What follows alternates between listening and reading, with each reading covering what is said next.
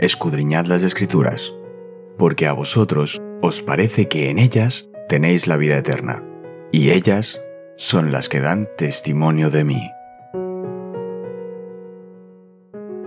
Es momento de nuestro encuentro con Cristo.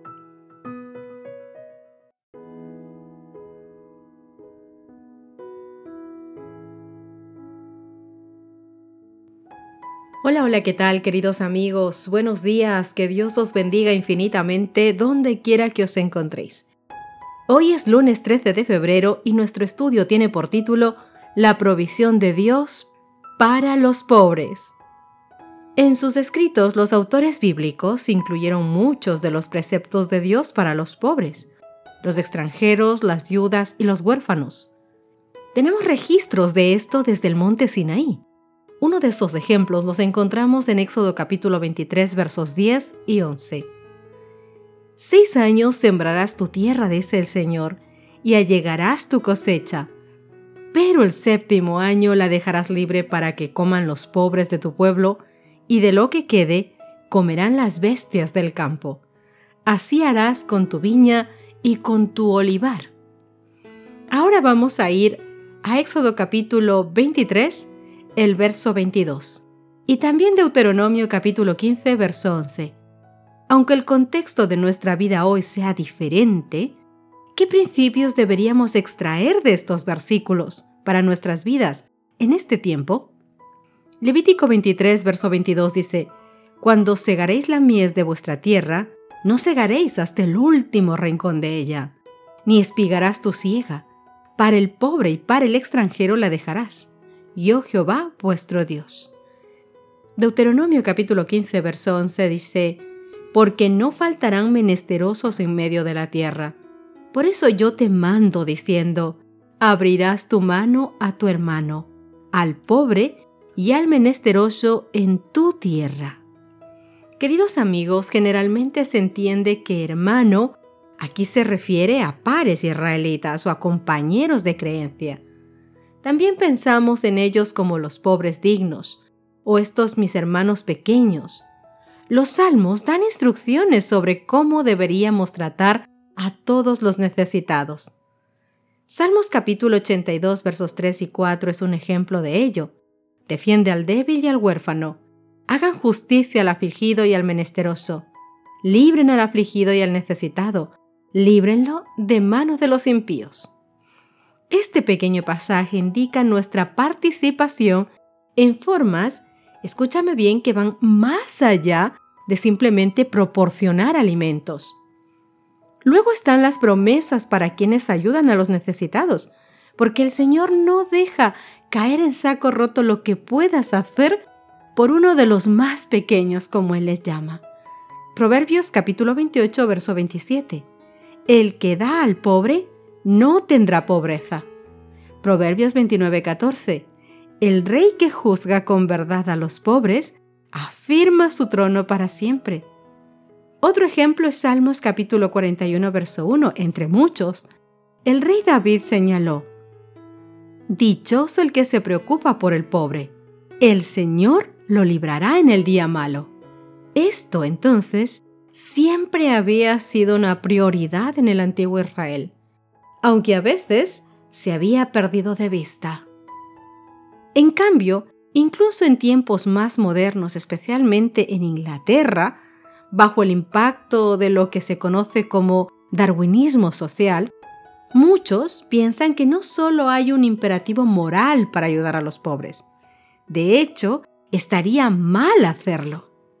Al contrario, siguiendo las fuerzas de la naturaleza en las que los fuertes sobreviven a expensas de los débiles, los darwinistas sociales creen que sería perjudicial para la sociedad ayudar a los pobres o a los enfermos o a los indigentes, porque si se multiplican, solo debilitarían el tejido social de la nación en su conjunto. Y aunque suene cruel, este pensamiento es el resultado lógico de la creencia en la evolución y la falsa narración que proclama. Mis queridos amigos, mis queridos amigos, el Evangelio, la idea de que Cristo murió por todos, ¿Cómo debería afectar la forma en la que tú y yo tratamos a los demás, independientemente de quiénes sean? Aunque Dios había prometido, querido amigo mío, bendecir grandemente a su pueblo, no se proponía que la pobreza fuera totalmente desconocida entre ellos. Declaró que los pobres no dejarían de existir en la tierra. Siempre habría entre su pueblo algunos que le darían oportunidad de ejercer la simpatía, la ternura y la benevolencia. Y es que la ley de Dios le daba al pobre derecho sobre cierta porción del producto de la tierra como hemos leído claramente en la palabra del Señor.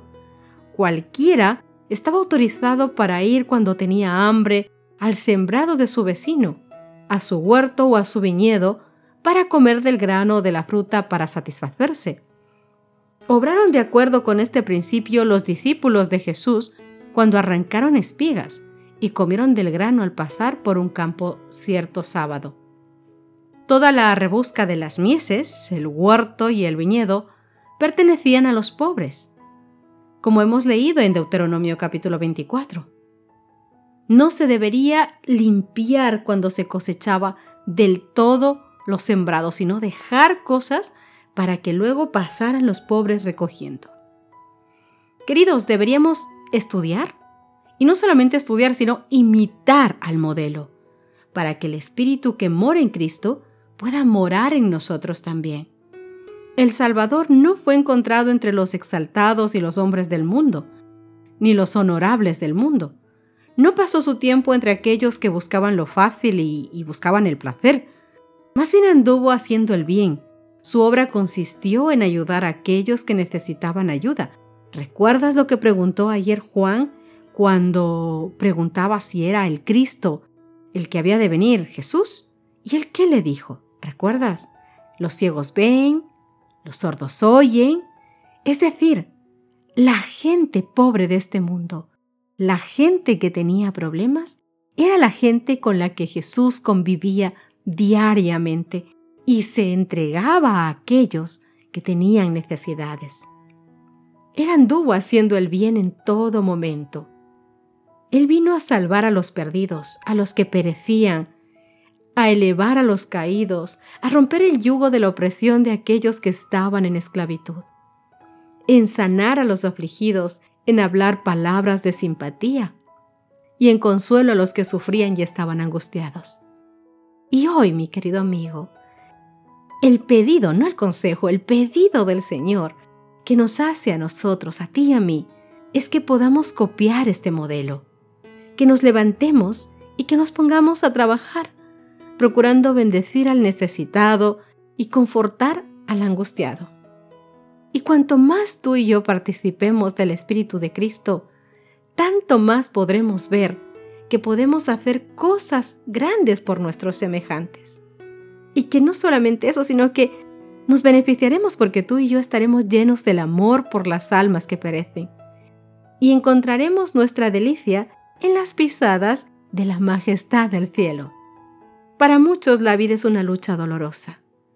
Basta con que miremos alrededor, que salgamos de nuestra zona de confort y miremos solamente un poquito a nuestro alrededor y nos daremos cuenta que hay mucha gente que sienten deficiencias, que son desgraciados, descreídos, que piensan que no tienen nada de qué agradecer. Las palabras de bondad que puedas darles, las miradas de simpatía que puedas compartir, las expresiones de gratitud, serían para muchos que luchan solos como un vaso de agua fría para un alma sedienta. Una palabra que salga de ti de simpatía, un acto de bondad, alzaría la carga que doblega los hombros cansados. Cada palabra que puedas dar, cada obra de bondad abnegada, es una expresión del amor que Cristo sintió por la humanidad. Y qué bonito sería que esa expresión sea dada por tu cristianismo práctico todos los días, donde quiera que te encuentres. Mi querido amigo, mi querida amiga, yo sé que vivimos en un mundo en el que vivimos trabajados y cansados, que muchas veces ni siquiera tenemos fuerza para levantarnos nosotros mismos. Pero hoy el Señor nos está extendiendo una invitación muy bonita. nos está diciendo que tú y yo nos ocupemos de aquellas personas que están en peores condiciones que nosotros.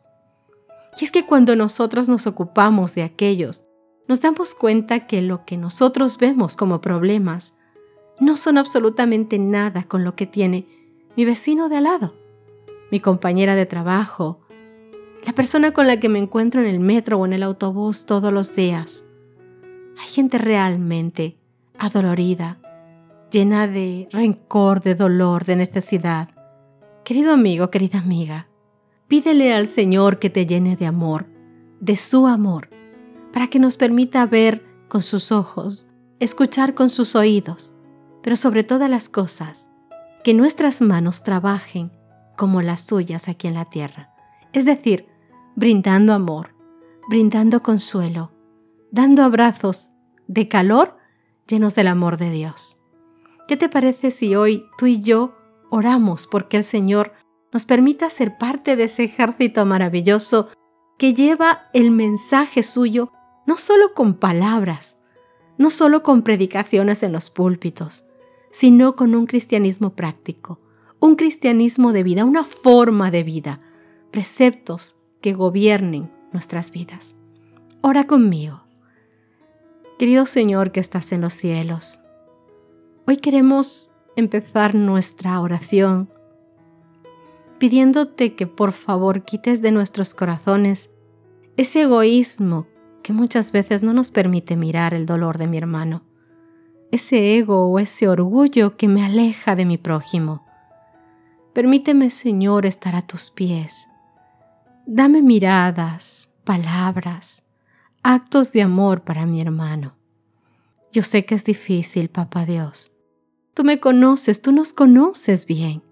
A veces el prójimo también nos pone difícil las cosas.